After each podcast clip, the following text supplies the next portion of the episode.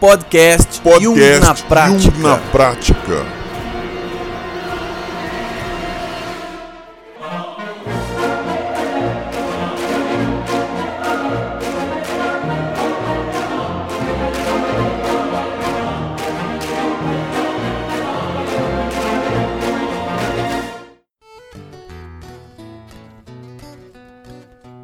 Olá pessoal, tudo bem? Eu sou Lino Bertrand e eu confesso que eu adoro desenho japonês.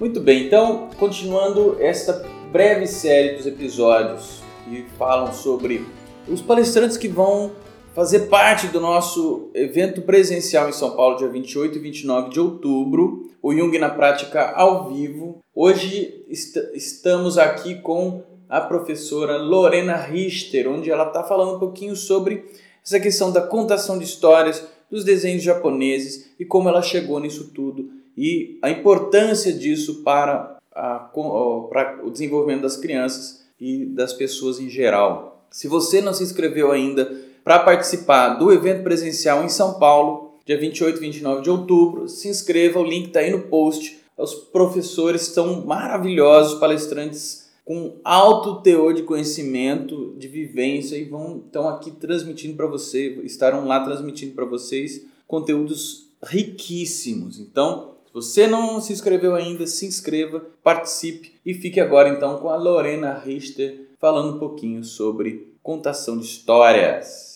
Então, é, eu sou psicóloga junguiana, sou também tradutora, tive a honra de traduzir alguns livros junguianos, do alemão para o português. É, eu gosto bastante, hoje eu vou falar disso, né, de contos de fadas. Isso tem a ver com o envolvimento que eu tenho com a contação de histórias já há alguns anos. Eu fiz uma formação de contação em histórias e uh, presto, prestei voluntariado também no hospital, contando histórias para crianças. Então, tudo isso de alguma forma se une e desemboca nesse tema que eu vou apresentar para vocês hoje, que são os contos de fadas e as, as, as grandes histórias arquetípicas, como a Marie-Louise von Franz gosta de falar. Que ótimo. Lorena, é, você é brasileira, origem austríaca, é isso? Sim, tem essa... É, meu, meu Família por parte de pai é de origem alemã e minha mãe de origem austríaca, sendo que meu pai já nasceu no Brasil, minha mãe veio adulta do Brasil. Então tem toda uma parte de família lá,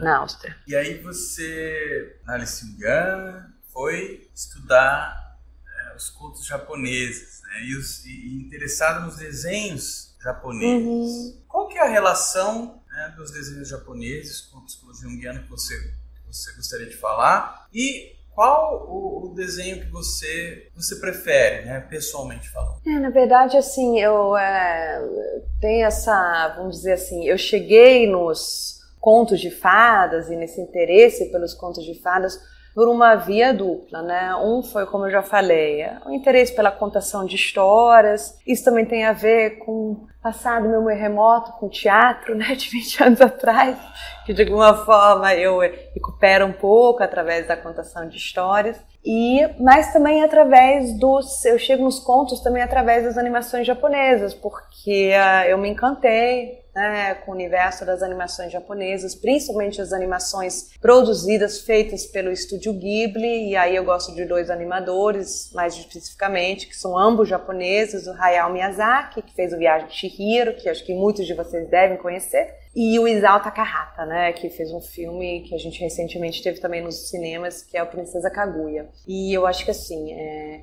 é, eles trazem elementos que se encontram também nos contos de fadas japonesas, né? Eu vejo muitos paralelos, principalmente nessa relação homem-natureza, homem-divindade, o homem o sagrado, e também o, o, japonês de alguma forma, isso pode ser um preconceito meu enquanto ocidental, o Jung vai falar isso, o próprio Hayao Kawai, que é um analista junguiano japonês, os japoneses têm um olhar talvez é, é, diferente para o inconsciente, é como se eles estivessem mais próximos do inconsciente, assim, né? Eles têm uma, uma flexibilidade maior em transitar entre esses diversos mundos, né? O mundo cotidiano, é, concreto, mais literal, do dia a dia, e o mundo encantado. E eu acho que isso se revela tanto na, na arte japonesa, na literatura, como também no cinema, nos contos de fadas e nessas animações. Né? Acho que o Kurosawa também, que não é um animador, mas que é um, diretor de cinema japonês fabuloso, acho que ele também traz muito esse aspecto, assim, essa proximidade com o que a gente vai chamar de mundo inconsciente. Bacana. E esses desenhos mais populares japoneses? Por exemplo, é, meu filho está com 7 anos e ele adora assistir A Lenda de Aang, o Avatar, A Lenda de Aang. O desenho tem muitos pontos bacanas. Né? O que, que, que, você acha desses desenhos que são mais populares? É, eu, eu vou, vou ser bem sincera, eu não conheço esses desenhos é, tão bem, né? Eu acho que ainda não cheguei lá. Eu tenho uma filha que acabou de fazer quatro, então ainda não cheguei por isso não ser uma busca minha. Quando a gente tem filho, a gente acaba vendo essas coisas que a gente precisa acompanhar a criança, mas a, a gente ainda não chegou lá, assim, né? O que eu sei um pouquinho, acho que, mas aí você pode me corrigir se eu estou errada, que às vezes essas, é, esses desenhos têm muitas imagens de violência, ah, não sei, né? Então, os filmes do Hayao Miyazaki, assim, é, principalmente o Princesa Mononoke, também tem isso, mas sempre é também de uma forma muito poética, assim. E, e, como é que você lida com a contação de histórias e essa relação com os desenhos japoneses? Você chega a, a contar contos japoneses contos orientais? É, eu tive uma fase, teve uma época que eu fazia parte de um grupo de contação de histórias e aí eu tive minha fase japonesa, que eu só contava conta japonesa. Então eu contei a esposa garça, né, que é o casamento entre um homem e uma garça, que aparece para ele na forma de mulher, mas na verdade ela é uma garça. Eu contei o espírito da peônia, que é uma mulher, uma princesa que se apaixona por um samurai, que na verdade é o espírito de uma peônia. Eu contei a Igo, a esposa salgueiro, que é um homem que se casa com o espírito de uma árvore, né, de um salgueiro. Então, assim, eu tive uma, uma fase, assim, é, muito ligada aos contos japoneses, assim, né, e, e aí, assim, quando eu terminei minha formação de contação de história na, na nossa apresentação, na formatura, eu acabei é, escolhendo um conto que se chama O Último Rei Mogul, que é um conto da Marina Colassante, que é brasileira, mas que tem um quê aí bem oriental esse conto, né? Então eu tenho um certo fascínio por esse universo mais oriental, né? Não escapo disso. Você já foi pro Japão? Não, não fui pro Japão. Porque o Japão também tem isso é muito interessante o Japão porque o Japão realmente ele, ele, traz também esse conflito, né? Porque por um lado ele tem um desenvolvimento técnico, tecnológico desenfreado, né? E ao mesmo tempo é um povo mais introvertido, né? Então acho que você tem um, um conflito aí muito estampado assim, um povo muito ancestral e ao mesmo tempo um povo hipermoderno, assim, né? hiper pós-moderno. E se alguém quiser fazer contação de histórias principalmente dentro da clínica, ou então para poder contribuir com movimentos que a gente conhece, né, de, hospitais e tudo mais. Que você indica para a formação de contador de história?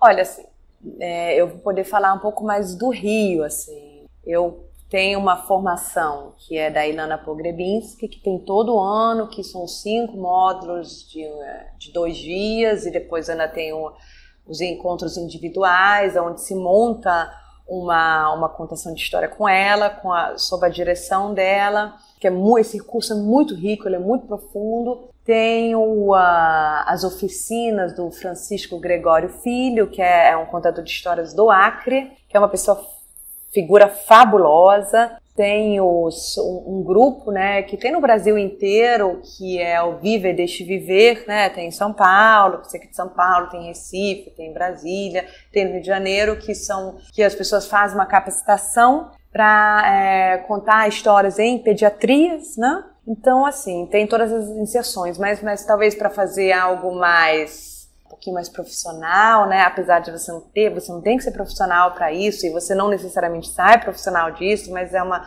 uma formação um pouco mais aprofundada. É essa formação que eu fiz, né? Que eu gostei muito. Mas tem outros, tem os, contador, os contadores, né? Que trabalham com tapetes, que também oferecem é, formações no Rio, tem a Daniela Fossalusa, então tem aí uma gama, né? Algo que assim me alegra bastante, porque é, é, algo muito presente no momento da contação de histórias, né? A gente acho que tem alguma necessidade disso, assim, né? Algo muito procurado e algo muito presente e também rompe um pouco essa ideia da contação de história ser apenas para crianças. Né? A gente vê muitos adultos buscar a contação de história. E se alguém quiser entrar em contato com você, saber mais, como é que pode fazer? Pode fazer pelo meu e-mail, é, que é o Lorena Kim, kim com m, arroba hotmail.com. Que legal, então eu agradeço, Lorena, muito obrigado pelo seu tempo, disposição, por tudo. Tá bom, eu que agradeço.